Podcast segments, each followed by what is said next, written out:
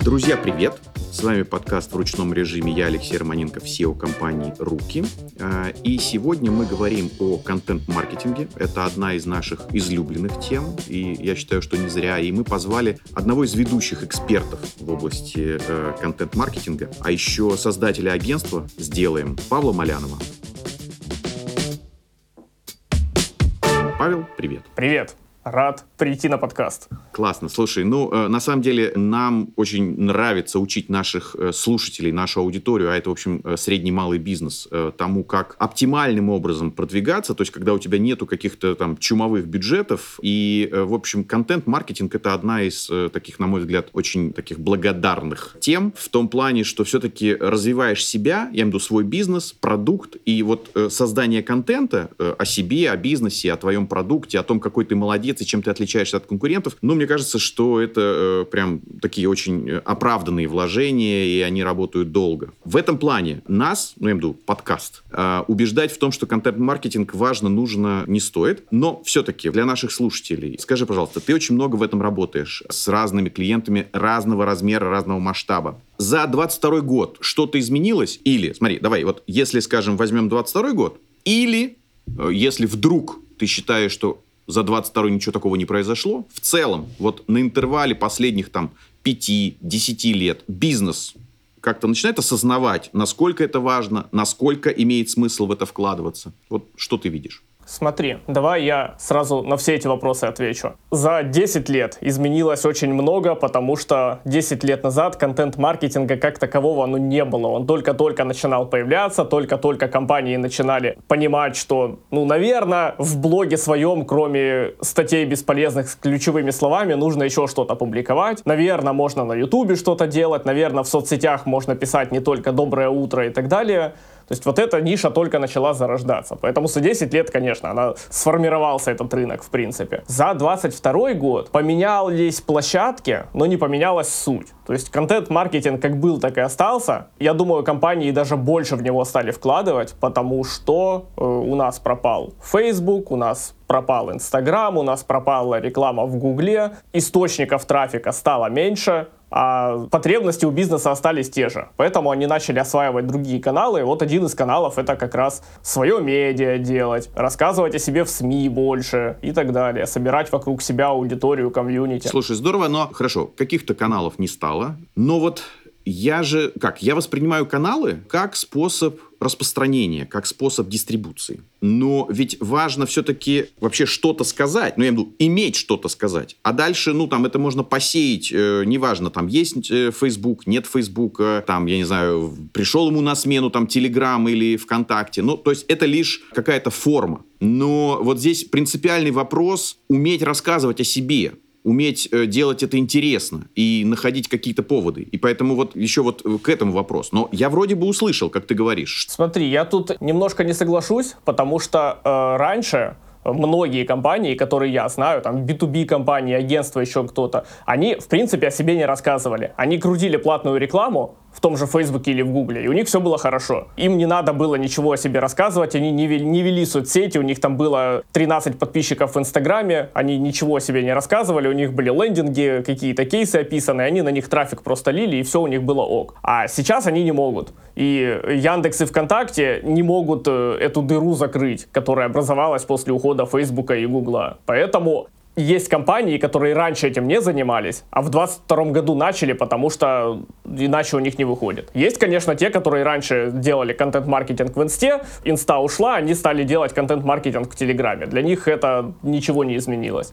А есть такие, которые раньше не делали, сидели на платном трафике и радовались, а теперь такие упс и начали делать. А, вот ты говоришь, сидели на платном трафике, пока была возможность, покупали. Ну хорошо, если я сравниваю это, например, с контекстом, то покупать контекст, э, покупать платный трафик, ну ты упомянул, вот в частности Google, например, да, который все-таки, ну не социальная сеть. Это все-таки работать вот с низом воронки, то есть это вот, вот самым уже таким вот э, горячим спросом. А я э, перед нашей встречей еще смотрел разные твои твои там выступления, статьи читал. И ведь контент-маркетинг хорош э, не только для того, чтобы утилизировать уже вот имеющийся, уже сформированный спрос, а в том числе и хорош для того, чтобы его начинать готовить. Когда есть, в общем-то, определенные целевые группы, они еще пока, может быть, не знакомы с продуктом или услугой, однако они вполне себе вот, вот именно в пуле, вот в этом сегменте целевой, целевой аудитории, целевой группы, им надо рассказать. И дальше у них возникнет потребность, о, а где это купить?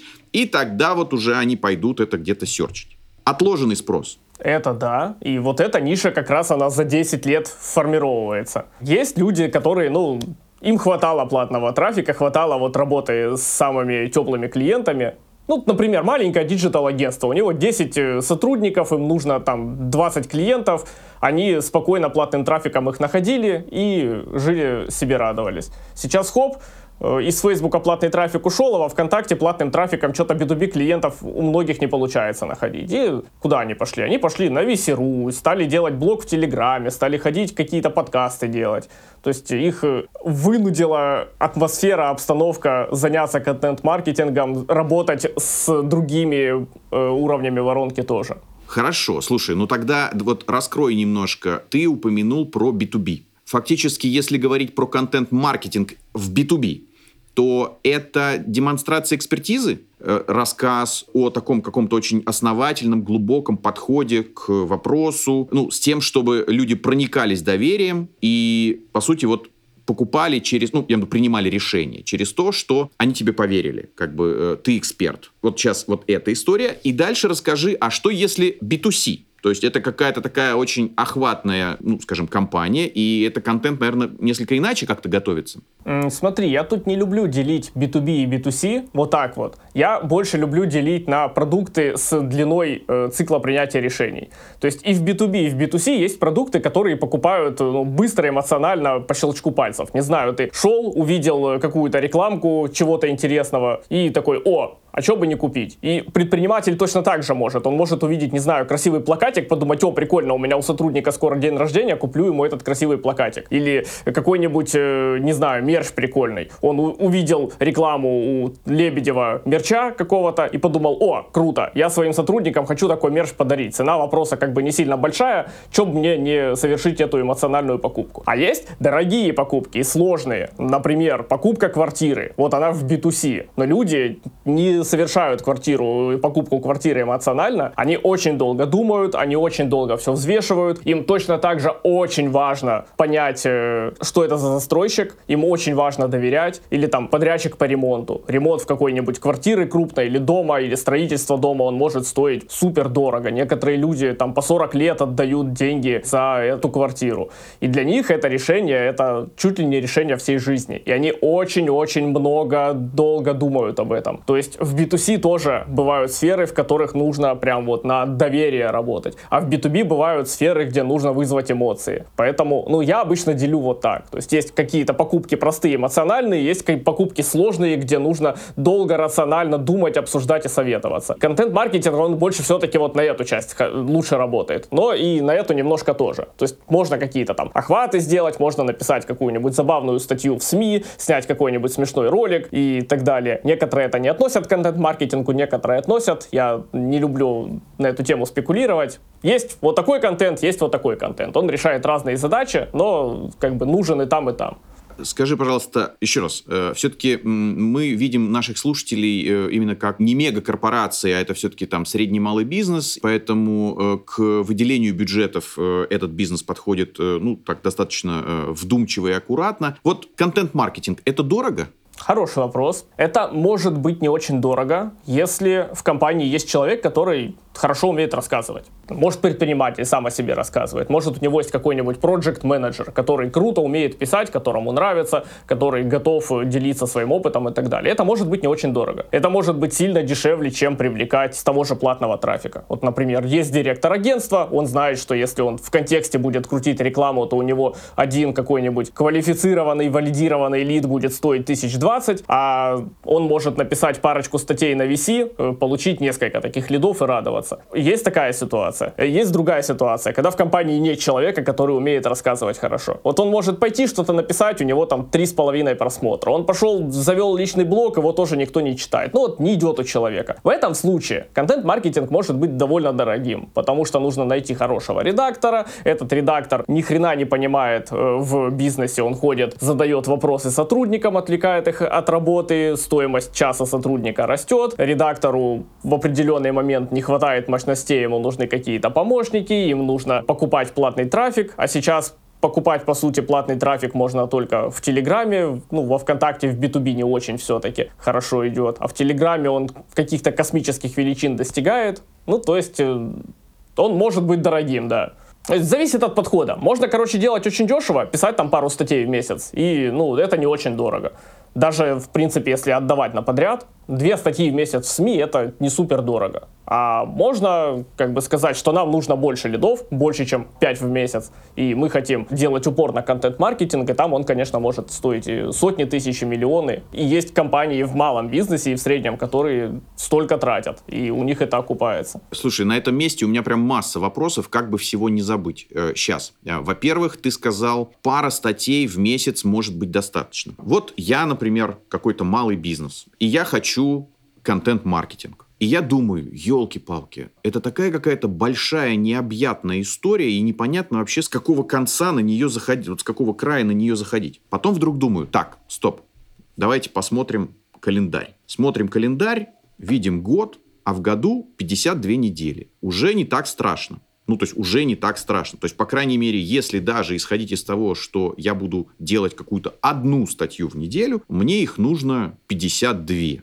Ты сейчас сказал, что даже достаточно 2 в месяц, и получается уже тогда даже не 52, ну, а там, грубо, не знаю, там, поделим пополам, по идее выходит, что, ну, там, 26. Я правильно рассуждаю? Я даже сказал бы, что в некоторых случаях и некоторым компаниям достаточно одной статьи в месяц. Я знаю компании, которые приходят раз в месяц, пишут что-нибудь на VC, получают парочку лидов и с этими лидами работают. В следующий месяц приходят, повторяют то же самое и так живут. И у них норм все. Это зависит, знаешь, от амбиций компании, от э, ее скорости роста. Есть компании, которым нравится, вот у нас маленькая команда, 5 человек, мы этой маленькой командой делаем маленькое количество проектов, э, и, и нас все устраивает. А есть компании, компании, которые хотят сегодня у нас 5, завтра 10, послезавтра 500. Им, конечно, уже сильно больше нужно денег в это все вкладывать. Хорошо. Я к тому, что вот, друзья, смотрите, то есть, в принципе, когда ты просто думаешь, о, контент-маркетинг, это так сложно, это мне нужна там целая редакция, там еще что-то, сколько нужно материалов, там, не знаю, неужели каждый день, неужели по три раза в день что-то что писать, там, постить и так далее.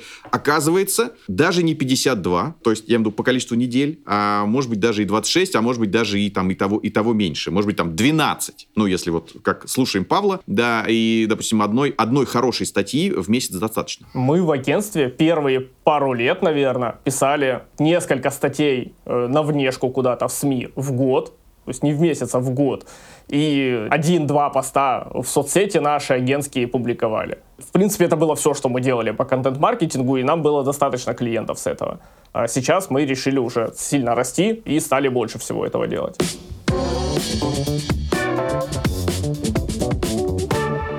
Мне кажется, что важно даже не сам по себе материал, а еще какое количество раз мы его где-то распространим. Сам по себе текст клиентов не приводит. Раскрой тезис. Мне очень нравится твой материал. Мы все материалы, мы ссылки дадим. Ну, я имею в виду к подкасту. Мне очень нравится твоя статья про безотходное производство. Вот я сам прям вот очень за это. То есть, друзья, смотрите, сделать материал, вот как Павел сказал, пусть даже раз в месяц, но это дорого. И мой вопрос про контент-маркетинг, это дорого э, или там, или дешево, или там как? Если вы пишете одну статью и размещаете ее один раз, это очень дорого.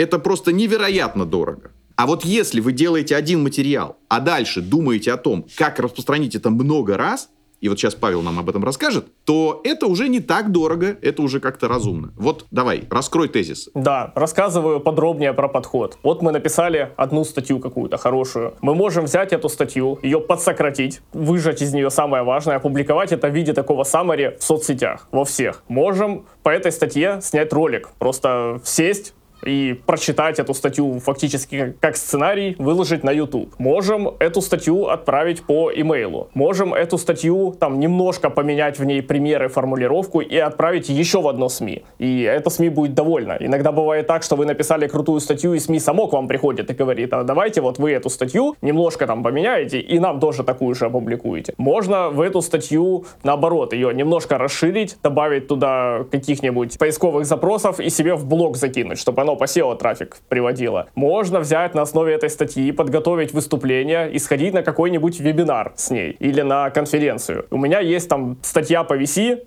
на основе которой я сделал выступление на конференции, уже штук 5, наверное, их провел. То есть я написал статью, собрал вот всю информацию, и дальше я просто хожу и всем об этом рассказываю. По сути, пересказываю содержание этой статьи. Прекрасно работает. То есть материал сделали один раз, а дальше его постоянно-постоянно где-то сеем, рассказываем еще что-то. Я сейчас немножко заспойлерю. Мы в агентстве захотели написать книгу про контент-маркетинг. И суть этой книги в том, что мы будем брать наши какие-то старые статьи и посты и их в книгу эту заталкивать. Немножко их переделывать, немножко менять, но на выходе получится книга, сделанная из того, что мы уже когда-то о контент-маркетинге где-то рассказывали. Вот это, мне кажется, верх этого подхода. Прости, такой вопрос. А зачем книга? Ну, просто в наше время, там, не знаю, в 23-м году, мне кажется, просто, э, когда вы соберете весь материал, обработаете его, и вот э, книга, грубо говоря, пойдет в издательство, мне кажется, в этот момент она устареет. И вот вопрос, вам зачем эта бумага? Просто для себя, вот, знаешь, такая ачивка, типа, вот мы не просто молодцы, а у нас еще есть книга.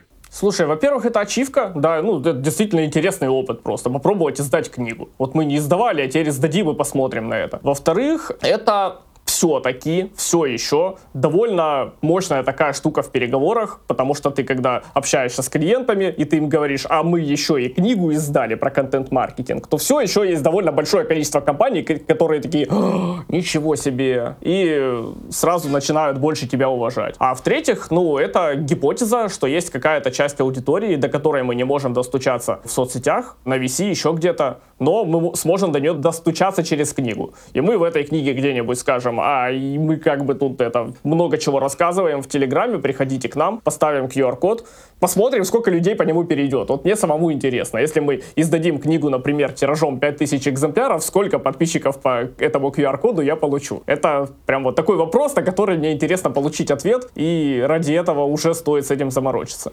Шикарно. Я тоже очень за то, что Книга — это прекрасно. Все-таки мы родом из детства, у нас у всех была школа, там университеты, и у нас вот всегда очень такое нежное отношение к книгам. И поэтому я к тому, что даже вот ты приходишь к кому-то, вот ровно как ты сказал про, ну, какой-то респект и уважуху, говоря простым языком, ты даришь книгу, и вот серьезно, никто никогда ее не выбросит. Ею не будут топить камин. То есть, э, я не знаю, с твоим автографом, вот с автором подписанная, понимаешь, вот она встанет на полочку, и вот этот корешок мешок э, всегда будет о тебе напоминать. Вот я абсолютно согласен, это классная история.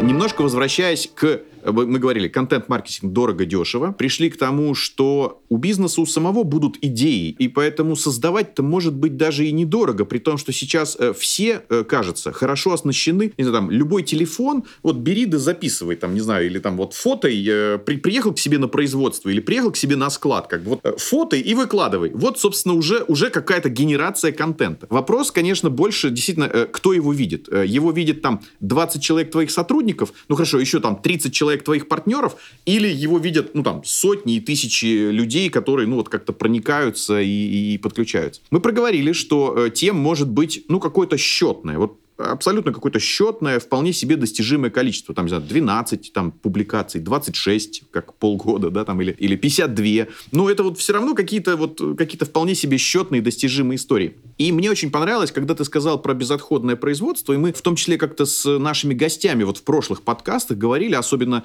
актуально вот 22-23 год, что нам на помощь приходит, э, кажется, приходит ИИ, которому, наверное, достаточно удачные материалы, ну, которые вот уже у нас, так сказать, сказать, исторически там накопились, сложились, можно скормить ИИ, он их перепишет, и по большому счету ты вот э, еще через там три месяца, полгода или год э, можешь этот же материал, эту же тему, но только другими словами, немножко по-другому структурировав документ, вполне себе там снова начать публиковать, и она снова начнет собирать тебе там аудиторию и, на мой взгляд, генерить лиды. Я даже больше скажу, если речь идет о там, соцсетях, телеграме, имейл, рассылке, тебе даже не нужно переписывать это. Ты можешь взять какой-то старый удачный материал, который пару лет назад публиковал, и его опубликовать еще раз. И все люди такие, а, круто. Потому что многие уже забыли, многие пришли заново, и этот материал э, еще не видели. Многие его там не читали, ну, потому что обычно в соцсетях охват у нас какой там процентов 30 подписчиков, а то и меньше. То есть 70 процентов человек, которые были на тебя тогда подписаны, они этот материал и, и так не видели. А сейчас могут увидеть. Поэтому с этим тоже нет проблем. Можно брать и перепубликовывать можно брать их и там актуализировать немножко, свежие какие-то данные добавить, и нормально. Ну и нейросети, да, мы пытаемся что-то тестировать с нейросетями, пока еще они не выдают такое качество материалов, которое я хотел бы публиковать там в наших соцсетях, но я верю в то, что в ближайшие пару лет они до этого дойдут, учитывая там темпы их роста. Ну, смотри, я, я тоже, э, как сказать, у меня нет иллюзий, что, мне кажется, все-таки там искусственный интеллект э, полностью человека, автора, э, особенно, ну, вот эксперта, вот там, не знаю, твоего уровня, то есть вот такую экспертизу не заменит. Но вот когда мы говорим про такой вот рерайт, вот просто, как говорится, освежить, там, поменять слова местами... Да, это без проблем, это они спокойно угу. делают. Ну, то есть тебя, как специалист, именно качество рерайта искусственным интеллектом вполне себе э, устраивает. На английском языке полностью устраивает, на русском, ну, такое, но тоже, думаю, прокачается довольно быстро. Ну и плюс я верю в то, что довольно скоро я как специалист смогу просто надиктовать в диктофон тезисы, и нейросеть напишет мне а, от моего лица, моими словами, текст, который мне будет не стыдно опубликовать. К этому все идет, мне кажется, сейчас. То есть очень много есть стартапов, которые там не на всех данных учатся, а только на твоих постах. Ты загружаешь туда там ссылки на свои соцсети, свои какие-то выступления, еще что-то. И нейросеть учится говорить как ты. И качество у них э, при поднесении информации растет. То есть рано или поздно какой-нибудь предприниматель, который много чего интересного знает, но не очень хорошо умеет писать, он сможет просто наговорить, напиши мне пост вот про это, вот это, вот это, упомяни там вот это. И оно ему напишет. И он будет не хуже, чем написал бы это какой-нибудь автор. Э, я более чем уверен, что к этому все идет.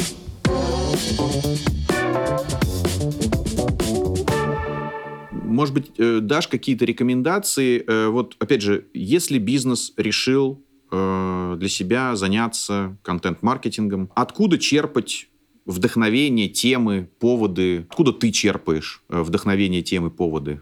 Есть много источников. Первый, самый очевидный, это какой-нибудь Яндекс Ворстат или Google Тренды. Ты просто смотришь, что по твоей теме люди ищут в поиске. Раз они ищут в поиске, значит, это их беспокоит. Подумай, о чем из этого ты можешь рассказать и расскажи. Второе, это по общению с твоими клиентами. Клиенты приходят, там на продажах задают тебе какие-то вопросы, или в работе задают тебе какие-то вопросы, или в техподдержку пишут, что-то у них не работает. Опять же, собираешь, если что-то часто спрашивают, об этом стоит рассказать. Какие-то рабочие ситуации, может быть. Там что-то сделали не так, или что-то, наоборот, сделали круто. Какие-то ты заблуждения увидел у клиентов или у других э, авторов, еще у кого-то. Тоже прекрасный источник тем. Комментарии. У тебя, у твоих конкурентов, у косвенных конкурентов, у блогеров, которые пишут о том же самом, о чем и ты, там на похожие темы тоже собираешь. Раз люди в комментариях это обсуждают, значит это им интересно, об этом стоит рассказать. Контент конкурентов, опять же. Смотришь YouTube, нашел какую-то интересную тему, думаешь, о, а я об этом тоже мог бы прикольно рассказать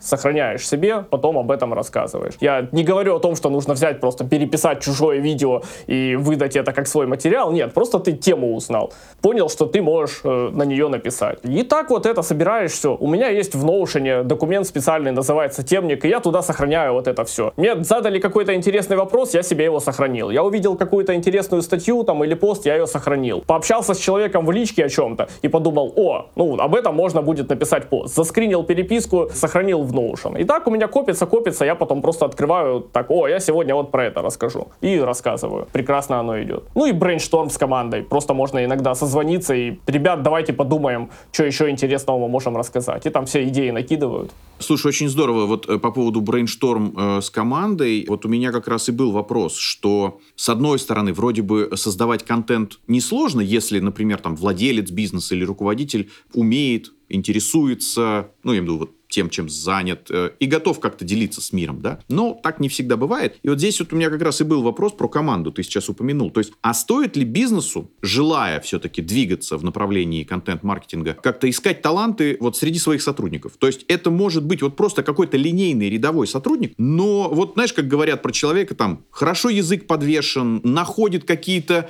неожиданные, оригинальные какие-то моменты, и вот, как говорится, засмотришься, заслушаешься. И вот, ну, фактически организовывать внутри такой вот инкубатор для людей. То есть я к чему? Человек может быть кладовщик, или там, я не знаю, вот водитель, там экспедитор, но у него просто вот от природы, не знаю, призвание, талант. И ты вот пока не попробуешь с сотрудниками, э, никогда не найдешь и не поймешь. А может оказаться вот такой вот лидер мнений, понимаешь, там, э, блогер. Я не знаю, в твоей практике, вот среди твоих клиентов что-нибудь похожее было? Вот я думаю, мы ищем таланты контент-маркетинга. Это тяжело найти все-таки, ну, потому что вряд ли ты будешь ходить и каждого своего линейного сотрудника, ну, вот реально, кладовщика говорит, напиши статью, а я посмотрю, что там получится. Большинство кладовщиков-то тебя посмотрят такие и скажут, типа, ты в своем уме вообще. Но если ты как-нибудь заметил, что у кого-то из сотрудников есть к этому склонность, у кого-то это может хорошо получаться, то это очень круто его мотивировать и говорить ему, давай, давай, я тебе помогу, давай на полставки ты будешь заниматься не своей работой, а авторством, а давай я тебе буду гонорары за это платить, а давай то, давай это, давай все твоим именем подписывать. Ну, это круто, потому что это,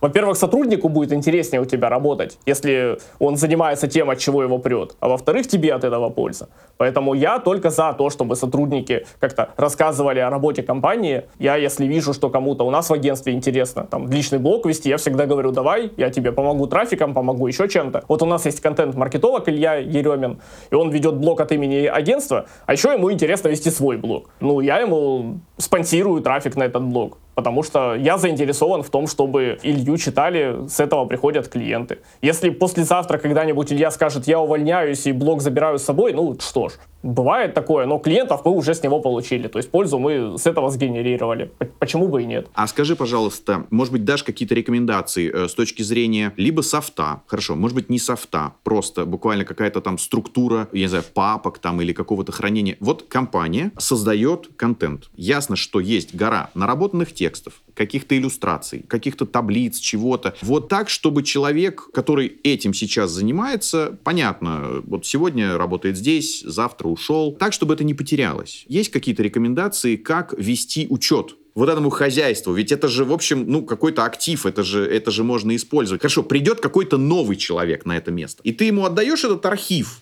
и говоришь, ну вот смотри, вот изучай, вот последние, там, не знаю, два года, о чем мы писали, с какими-то, может быть, выкладками по статистике, вот заходили вот эти материалы, вот эти, вот эти, вот э, какие-то рекомендации, может быть, у тебя есть, как организовать вот этот архив, как организовать вот эту работу, чтобы это накапливалось, хранилось и никуда не, не ушло, не потерялось? Но это надо прописывать регламенты и следить за тем, чтобы сотрудники их делали. То есть ты можешь, не знаю, на своем личном Google диске все хранить, тебе не обязательно покупать там какие-то корпоративные облака, выдавать доступы, ты можешь сделать все папку на личном Google диске своем собственника и просить сотрудников туда все складывать и передавать тебе права на это. И следить за тем, чтобы они реально это делали. Чтобы кто-то написал пост, он взял этот пост и закинул тебе в папку. И сделал тебя владельцем этого поста, чтобы никто этот пост обратно не смог сделать. Вопрос в том, что за этим надо следить просто. То есть тебе нужно вести учет, во-первых, всего, что есть. Можно, опять же, сделать табличку, в которой просто будет написано, кто автор, и ссылка на эту публикацию, ссылку на ее исходник. И, ну и там, может, какая-нибудь статистика по ней. И сами эти исходники тоже должны храниться где-нибудь быть у тебя. То есть ты делаешь папку, например, вот эта папка для наших постов для соцсетей. Или эта папка от автора Вася, это папка от автора Пети. Вася, пожалуйста, складывай все сюда, Петя, пожалуйста, складывай все сюда. Когда Вася уволился, ты просто берешь, закрываешь ему доступ к этой папке, материалы остаются у тебя. Либо ты забываешь это закрытие, Вася забирает эти файлы с собой. Поэтому тут дело в регламентах. Конечно, проще это делать, если у тебя есть какие-то корпоративные облака, там Google этот WorkSuite или Яндекс или у ВК, у Mail.ru, ты можешь э, как-то это частично автоматизировать, чтобы вот у сотрудников была своя почта, когда сотрудник увольняется, эта почта у него забирается, и он уже не может ничего оттуда забрать. Но если у тебя на старте бизнеса там нет таких возможностей, или тебя просто ну, не сильно заботит, что сотрудник сможет что-то там увидеть, ну, хотя бы складывай все это на какой-нибудь облачной папке, которой у тебя есть доступ, и от которой доступ ты у сотрудника можешь забрать. Уже будет, в принципе, норм. Ну, хорошо, да, спасибо э, за рекомендацию. В плане, э, ты знаешь, я даже вот не хочу э, там говорить или думать о людях плохое. И я понимаю, то есть сотрудники, они иногда увольняются. И, в общем, если сотрудник уходит э, не к конкуренту, то зачастую он даже этими материалами не воспользуется, потому что, э, ну, он уйдет куда-то в другую сферу. Там, не знаю, вообще другой, другой бизнес, другая сфера. Ему это не надо. Вопрос в другом. Вопрос в том, что то, что тут, на этом месте создавалось там месяцами и годами, оно нормально не будет передано, оно нормально как-то не, со, не сохранено, не, не структурировано, э, и, соответственно, вот все, вот все, что делали там год-два, э, там все потерялось, понимаешь, да, и поэтому вот здесь, чтобы... Да, потом приходится идти к этому сотруднику старому и говорить, пожалуйста, отдай там, что у тебя было, когда-то там ты 5 октября 2018 года писал этот текст, поищи его у себя. Да, просто нужно организовать хранение, продумать, написать правила и периодически приходить и смотреть, по правилам сотрудник это ведет или нет. Если не по правилам, говорить, типа, давай, поправь, пожалуйста. Надо, чтобы был порядок. Ну или, знаешь, еще альтернативный вариант, не складывать все в папку, а создавать эти материалы через какой-нибудь там сервис э, организации работы, ну там типа карточки в Trello или в Plantfix или в Bittrex или еще где-нибудь. То есть сотрудник пишет статью, он создает по ней задачу, эту задачу двигает по этапам, потом эта задача завершилась. И внутри этой задачи сохранен файлик с исходником. И сотрудник уволился, ты у него забрал доступ от этой корпоративной таск-менеджера, от корпоративной доски, а у тебя есть вся история, что вот мы это текст начали писать такого-то числа, закончили такого-то, вот по нему вся переписка, все обсуждения, вот по нему файлик, исходник и так далее. То есть можно не складывать в папку на Google диске, а просто это через всякие task-менеджеры организовать. Тоже норм.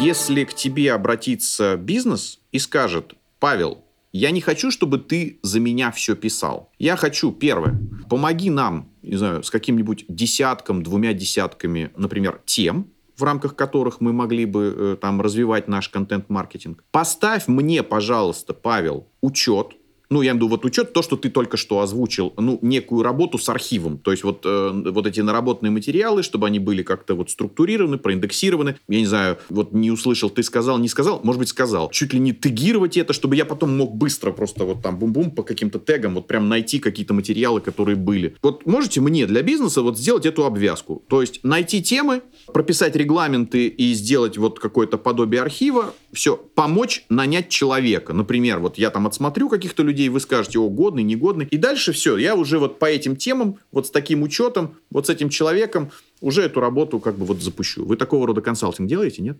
Можем это делать. У нас это ну, не описано как отдельная услуга, но мы это делаем, периодически к нам за этим обращаются. Иногда это реально в формате только консультаций, что мы созваниваемся раз в месяц, например, мне показывают там, что получилось, я говорю, советую что-то, показываю там какие-то свои вещи, даю советы, что можно сделать. Ребята уходят, через месяц снова созваниваемся. А есть в формате, ну, там, более плотного сотрудничества, когда мы действительно помогаем организовать вот эту систему файлов, помогаем продумать темы. С одним клиентом мы сейчас, например, работаем, мы ему помогли придумать темы, дальше он сам пишет, а потом приходит и нам статью показывает и говорит, типа, расскажите, что здесь можно улучшить. Мы ему говорим, поменяй вот это, вот это, он уходит, сам публикует это. Ну, то есть в такой формат полуредактура, можно так сказать. С наймом, ну, тоже были у нас штуки, когда мы помогали нанять. Были штуки с аутстафом, когда мы нанимали себе, и он работал на клиента, потому что клиент не мог его там себе нанять. Ну, короче, мы в этом плане гибкие, мы много чего можем. Тяжело это все как-то описать как единую услугу, поэтому, когда к нам приходит клиент, мы ему предлагаем это, если считаем, что ему это может быть интересно. Скажи, пожалуйста, как оценивать результативность, эффективность э, контент-маркетинга? Понятно, как оценивать контекст, тебе там, не знаю, Яндекс или Google, там, да, все, все покажет как бы у себя там в интерфейсе, и ты, наверное, даже увидишь это, может быть, прямо вот сразу в прямых продажах. А как вот с контент-маркетингом? Кажется, что все-таки здесь эффект несколько отложенный, он такой, есть инерция, вот э, как это все оценивать и считать? В ту сторону идем, не в ту, что-то подкорректировать? Много разных есть подходов, у всех там есть плюсы-минусы,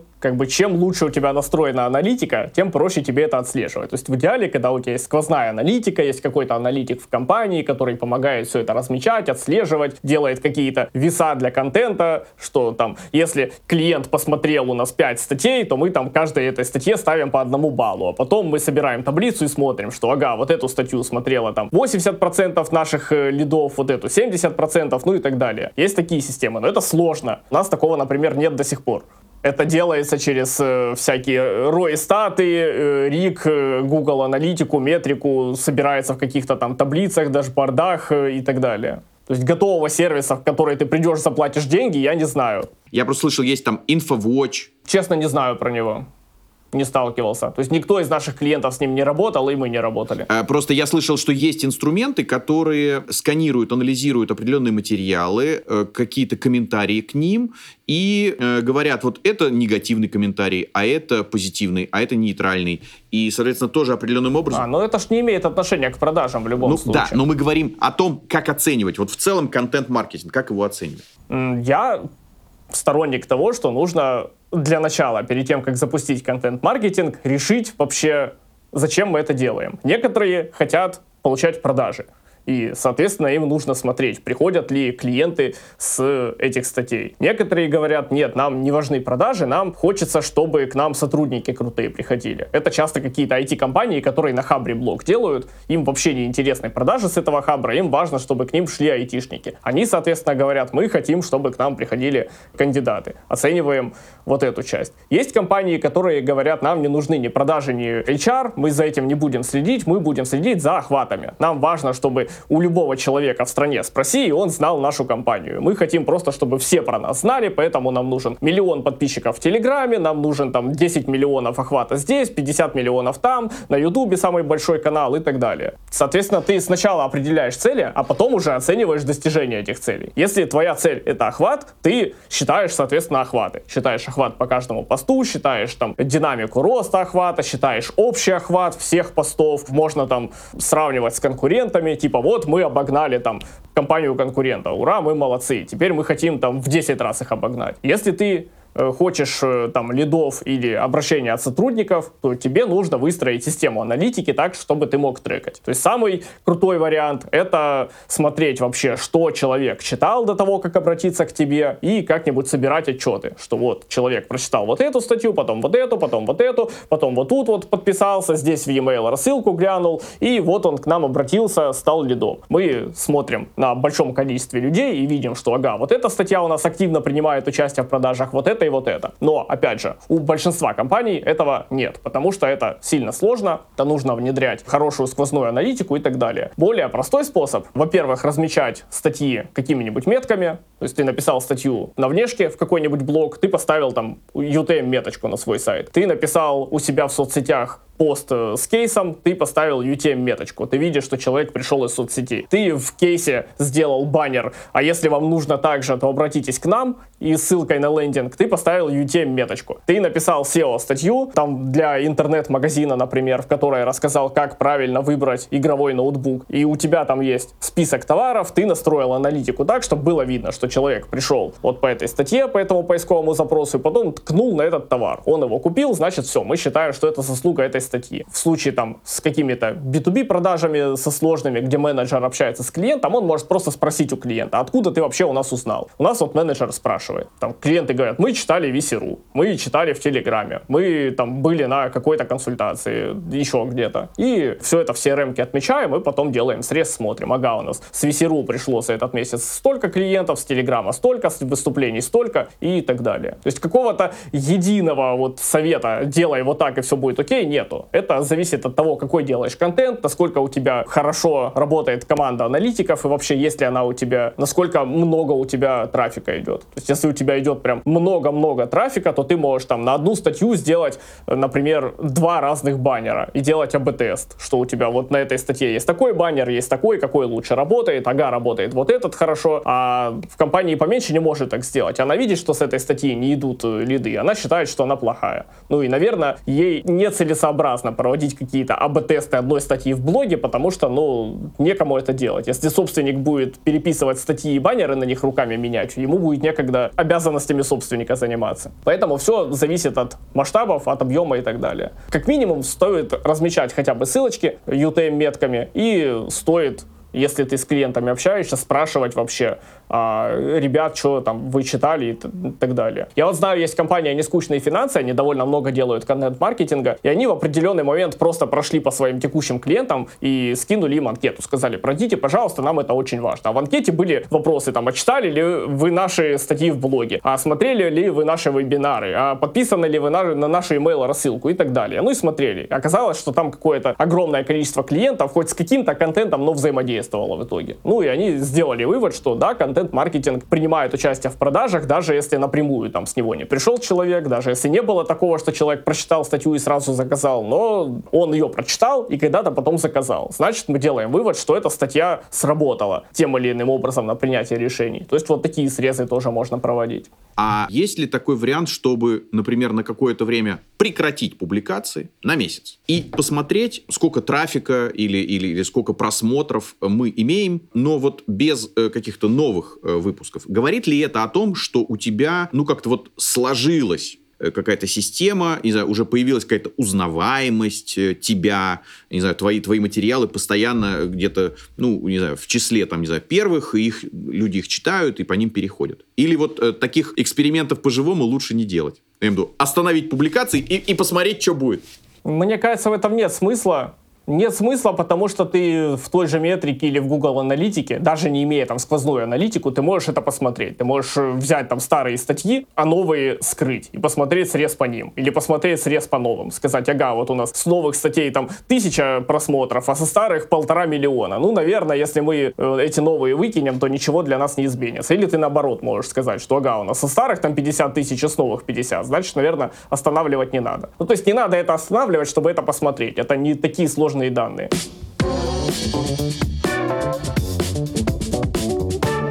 Смотри, много всего обсудили, и вопрос такой, как по твоим ощущениям, вот если какой-то бизнес вот сегодня или завтра начнет строить себе контент-маркетинг, то есть задумается о создании э, такой структуры внутри себя, начнет это все отстраивать, сколько это может занять времени? Это какой-то, наверное, вот вечный процесс, но от момента начала и до момента какого-то вот понимания, ого, у меня, кажется, начинает получаться.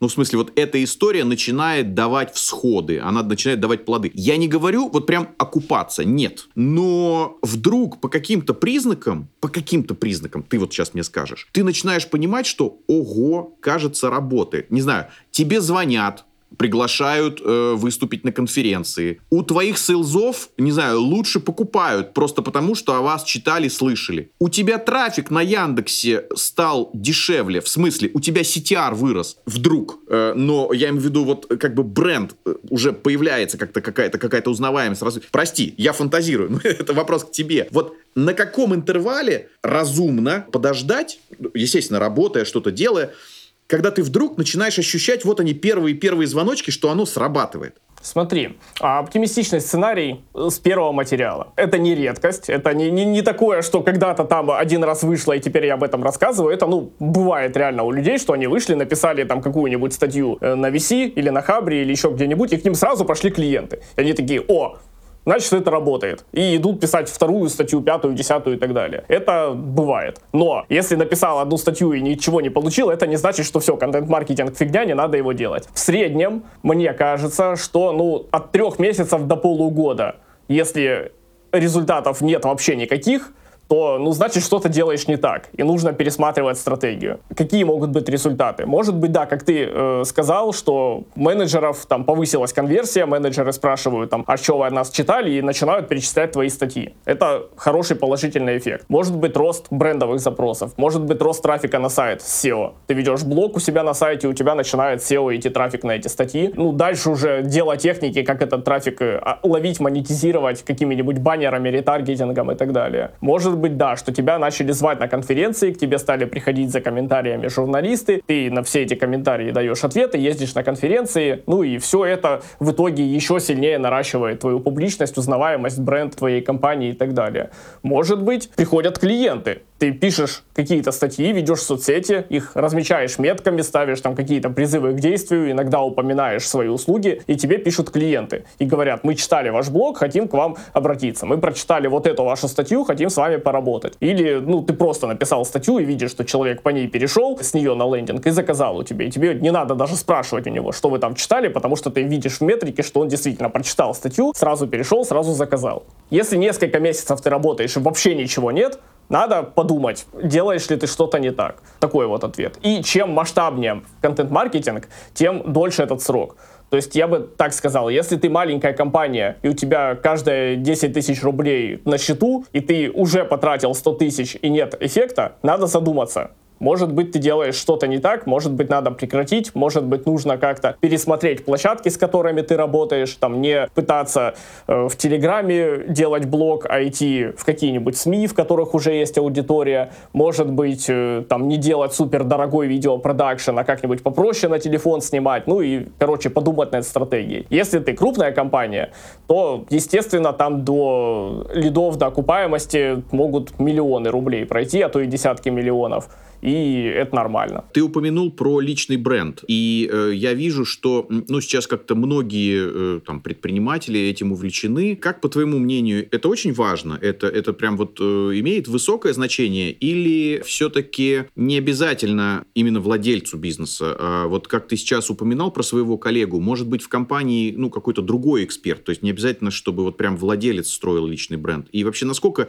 личный бренд, по твоему мнению, ну как-то влияет, насколько он помогает помогает в целом вот, бизнесу? Он очень помогает и много дает, но если собственнику не интересно это делать, то не нужно как бы себя заставлять.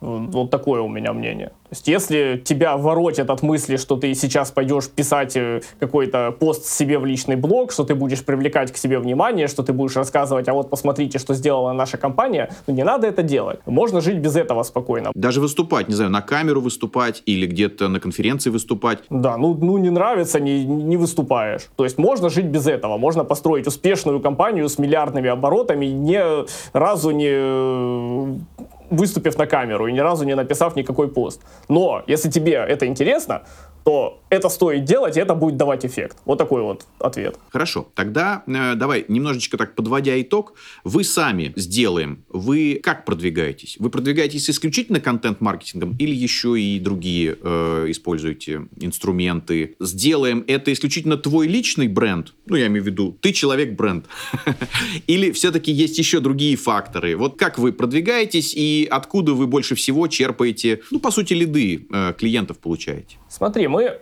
в основном продвигаемся через контент-маркетинг. У нас сейчас нет, э, да и не было раньше, в директе рекламы, платной рекламы именно на наши лендинги, еще на что-то. Те деньги, которые мы тратим, все рекламные бюджеты, они идут на наращивание базы подписчиков, там в e-mail или в Телеграме, в соцсетях, с которыми мы дальше работаем через контент-маркетинг. Это не основной канал, ну, вернее, не единственный, потому что есть еще сарафанка, рекомендации, всякие партнерки, когда я хожу по агентствам, говорю, а давайте вы будете нас рекомендовать, а мы вам взамен будем давать денежку от лида, но большую часть лидов реально приходит с контент-маркетинга. И по личному бренду моему, я думаю, что процентов, наверное, 30-40 приходят с моего личного бренда, а остальные приходят именно в «сделаем, в сделаем». И даже не всегда знают о моем существовании. То есть мы в довольно высоких позициях в SEO по запросу агентства контент-маркетинга. И когда какая-нибудь крупная компания решает провести тендер на контент-маркетинг, идет менеджер, забивает в Google агентство контент-маркетинга, находит нас, оставляет нам заявку. Ему совершенно не надо ничего знать про меня. Он читает там наши кейсы, смотрит, что ага, прикольные ребята,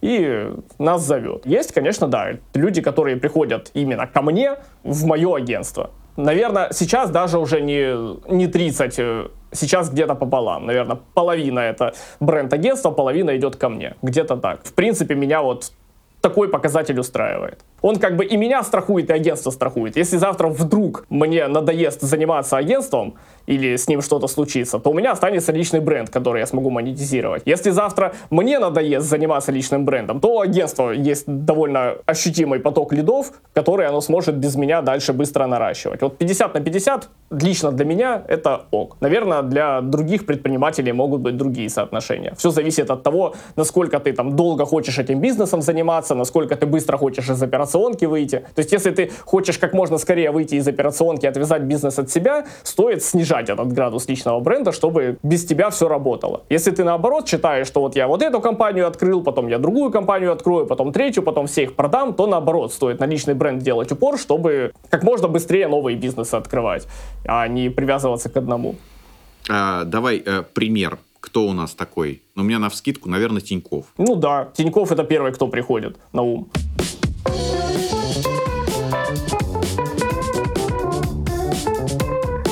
Ты знаешь, мы за этот год, когда делали подкасты с, э, ну, с различными гостями, э, мы также, знаешь, отметили, что вот те, кто вкладывался в контент, практически не почувствовали ухода того же контекста в Гугле, э, не почувствовали отключения, там, не знаю, и с Инстаграмом, потому что, вкладываясь в контент, фактически люди имели, ну, я имею в виду бизнесы, имели эту аудиторию читательскую у себя на, на площадках. И поэтому это вот та устойчивость и стабильность. То есть имеет смысл в это вкладываться, но дальше уже, так сказать, вам, бизнесу, решать, в какой момент вы за это возьметесь. То есть... Да, но при этом я знаю много успешных случаев, когда предприниматель в первый день начинал рассказывать, вот он решил, что я выделяю там некоторое время на то, чтобы делать контент-маркетинг, развивать свой личный бренд и так далее. Вот он только компанию запустил, еще даже ни одного клиента нет, он уже начинает о ней рассказывать. Вот я, кстати, такой.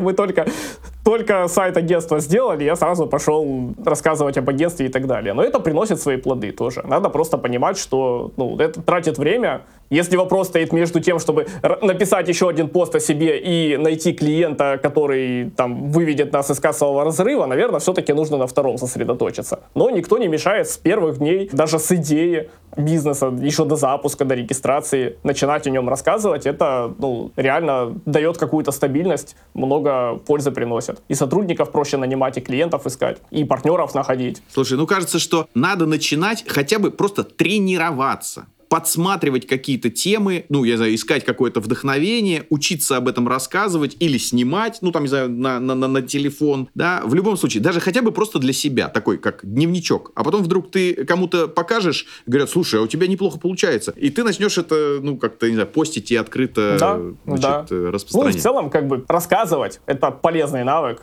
это такой soft skill, который везде в жизни пригодится. Поэтому, если предприниматель думает, тратить свое время на это или нет, и у него есть на это время, то я посоветовал бы попробовать, потому что, ну, ты это и в продажах помогает, и в переговорах, и где угодно еще. Если ты умеешь рассказывать, умеешь э, как-то выражать свои мысли структурированно, грамотно, то оно на пользу пойдет. А писать о себе — это тренировка этого самого навыка. А скажи, пожалуйста, как ты считаешь, вот э, э, несколько моих знакомых, э, прям вот, ну, не один, увлеклись и пошли на курсы э, стендапа. Как тебе кажется, стендап как явление, вот э, рассказать прикольно какую-то историю из жизни. И где-то даже поржать немножко. Вот эта история, она учит рассказывать, ну, как-то что-то себе намечать, а потом рассказать. Это очень крутая вещь. У тебя есть такой? У меня нет. Я не ходил на курсы стендапа, э, к сожалению. Возможно, я пойду. У меня были планы пойти на курсы актерского мастерства, чтобы, опять же, лучше рассказывать. Но я знаю ребят, которые выступали в КВН, и сейчас они прекрасно, просто потрясающе проводят выступления, и к ним ходят учиться проводить выступления. И они хорошо, круто о себе рассказывают, они могут поддержать разговор как-то.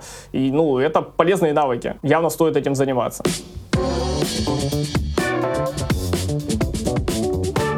Тогда, наверное, давай ты дашь ну, какие-то наставления, напутствия, рекомендации сомневающимся. Ну, я имею в виду таким еще, вот, может быть, колеблющимся. Стоит ли начинать, а справлюсь ли я, а вообще, вот, я имею в виду, стартовать, э, заниматься контент-маркетингом, э, продвигаться именно таким образом, может быть, строить личный бренд. Давай такая будет рекомендация колеблющимся, которая не сильно выведет их из этого состояния, но заставит э, подумать об этом над другим углом. Если у вас в компании сейчас большие проблемы, и вы вот последние деньги решаете, куда бы потратить, или мы приводим с, эти, с этого рекламного бюджета клиентов, или мы закрываемся, потому что, ну, все уже, неоткуда, то контент-маркетинг не надо лезть не надо последние деньги в него относить. Лучше потратить его на холодные продажи, потратить его на обзвоны, потратить его на контекст, на что угодно, на то, что даст вам клиентов вот прямо сейчас гарантированно и что легко будет отследить. Если у вас в компании все плюс-минус ок,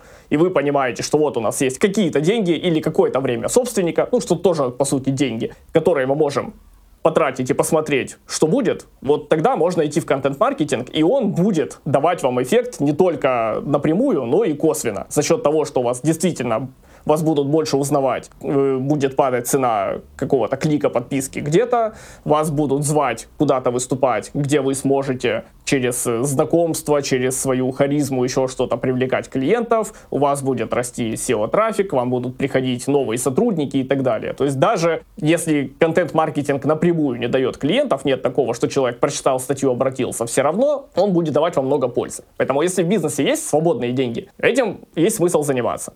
Если бизнес вот выживает, на, на грани гибели стоит. Не надо в это лезть, надо делать то, что даст клиента вот прямо сейчас. Такая вот рекомендация. Паш, очень классно, очень классно. Вот прям, прям супер, да. Я тоже так думаю. Э, во-первых, конечно же, очень приятно, что ты сказал, э, ну, там, понятно, наш основной продукт связан с SEO, но очевидно, что SEO это лишь инструмент и метод. Э, без контента это никому не интересно, не работает. В смысле, это не интересно поисковикам без контента. Поэтому да, отлично, что, да, мы с тобой затронули момент, что чудеса иногда случаются. Да, с одного или двух материалов можно там взлететь в какой-то топ. Но это чудеса. Это скорее исключение. В целом, как любая другая работа, это работа. Надо работать. Да, долго системно работать. Да, мы увидим результаты 3, 4, там, 6 месяцев. Это справедливо и для контент-маркетинга, и для SEO. То есть вот за один день чудо не произойдет. Действительно, если клиенты нужны уже завтра, если они нужны уже вчера, тогда это не первый инструмент, э, за который стоит браться. Огромное спасибо за твое время. Давай мы через какое-то время просто вернемся, еще раз поговорим, ну, то есть что-то изменится у тебя, у нас, как-то вот а, обсудим там какие-то новости. Давай, я за. Тебе спасибо, что позвал, рад был пообщаться. Классно.